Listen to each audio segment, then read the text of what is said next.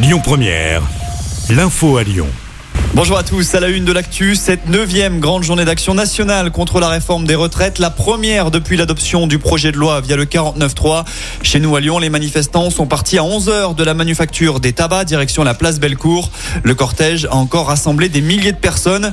Hier soir, une manifestation sauvage s'était déjà déroulée à Lyon. Une centaine de personnes se sont retrouvées aux alentours de 20h, place des terreaux. Aucune interpellation n'a eu lieu. À noter qu'un manifestant aurait été blessé au nez par un projectile lacrymogène lancé par la police. Cette nouvelle journée d'actionnal, près de la moitié des instituteurs sont en grève dans le premier degré d'après les syndicats.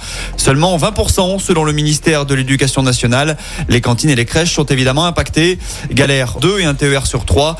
Le trafic TCL n'est que peu touché. En revanche, dans les airs, un vol sur 5 est annulé ce jeudi. Ça concerne bien sûr l'aéroport de Saint-Exupéry et ce sera la même chose demain et samedi.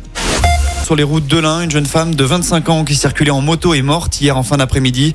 L'accident s'est produit sur la commune de Léman. La conductrice du deux roues a fait une sortie de route avant d'heurter une barrière de sécurité. Des faits divers toujours. Cet appel à témoins lancé par les gendarmes. Un PMU a été braqué dans le Beaujolais vendredi soir dernier. Un individu armé s'est enfui après avoir dérobé la caisse. Les militaires sont à la recherche d'informations.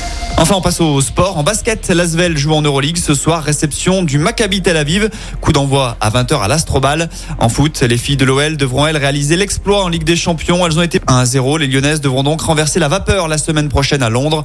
À noter le revers également des Parisiennes. 1-0 aussi à domicile toujours. Écoutez votre radio Lyon Première en direct sur l'application Lyon Première, lyonpremière.fr et bien sûr à Lyon sur 90.2 FM et en DAB+. Lyon Première